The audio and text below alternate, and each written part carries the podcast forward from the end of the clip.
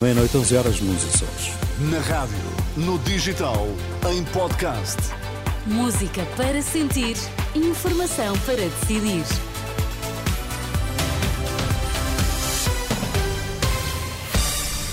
Notícias na Renascença destaques a esta hora. Os abusos na Igreja não devem ser investigados pela própria Igreja, defende o Presidente, que sugere a criação de uma comissão estatal. André Ventura promete soluções de governo para o país.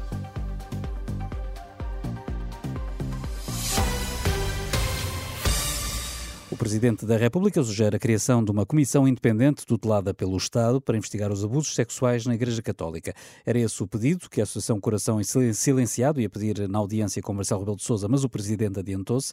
Segundo esta Associação de Vítimas, Marcelo defendeu que é responsabilidade do Estado o problema das indemnizações, mas não deixou de reconhecer que a Igreja tem de tratar do assunto também. É um modelo que está de resto a ser seguido em Espanha. Ficou ainda a garantia do Presidente que irá falar com o próximo Governo sobre o alargamento da prescrição destes crimes. No domingo, esta Associação de Vítimas é recebida em Fátima pela Conferência Episcopal e António Grosso espera que os bispos assumam as suas responsabilidades. Também à Igreja nós temos que pedir exatamente a mesma responsabilidade quer no que diz respeito à, à, sua assunção de responsabilidade coletiva enquanto instituição para indemnizar materialmente, reconhecendo as, as provas testemunhais que são dadas, e não as provas uh, materiais, porque essas não existem. Nós, uh, em 1950, 1960, 1970, esquecemos de levar o telemóvel para o confessionário para filmar, portanto, só temos as provas testemunhais. E também queremos que a lei canónica que reconheça que é um absurdo haver prazos de prescrição limitados para uma coisa que na Igreja é considerado um pecado. António Grosso, uma das vítimas recebidas hoje em Belém, que vão ser recebidas também no domingo pela Conferência Episcopal em Fátima. André Ventura promete uma mudança de caminho no Chega e garante estar pronto para uma luta a três nas legislativas de março. O Chega está na corrida a par do PSD e do PS para governar, afirma. À entrada para a sexta convenção do partido em Viana do Castelo, Ventura prometeu soluções para o país e uma postura diferente por parte do partido que lidera.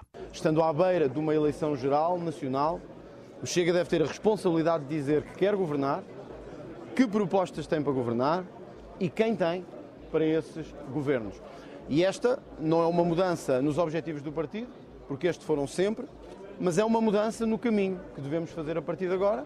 Portanto, o meu dever, enquanto candidato a presidente do partido, é nestes três dias dizer ao que vimos que soluções temos da saúde, à habitação, na segurança, na justiça, no combate à corrupção, mas dizê-lo com firmeza para que todos saibam ao que vão. André Ventura, que continua sem revelar os nomes a integrar as listas do partido às legislativas, eh, mas garante que o Chega vai reunir figuras de diferentes partidos. O terceiro partido mais votado nas últimas eh, legislativas está reunido até domingo em Viena do Castelo. No futebol, há dois meses que não vencia, mas esta noite o Portimonense regressou às vitórias, frente ao Farense por uma bola a zero. Foi no jogo de arranque da última jornada da primeira volta da Primeira Liga, uma jornada com muitos motivos de interesse, Ribeiro Cristóvão. Neste fim de semana termina a primeira volta do campeonato da Primeira Liga. Jogo mais importante, o de domingo, entre o Futebol Clube do Porto e o Sporting de Braga. Mas amanhã a jornada começa com o Sporting a deslocar-se a Chaves para um encontro que aparentemente parece não ser muito difícil para os Leões, mas em relação ao qual a equipa sportinguista tem que ter muito cuidado. O Chaves está no último lugar da classificação, atravessa um mau momento, mas nestes desafios às vezes acontecem coisas imprevisíveis. O Sporting, repito, é favorito, mas tem que encarar o jogo com muita seriedade e com muito profissionalismo.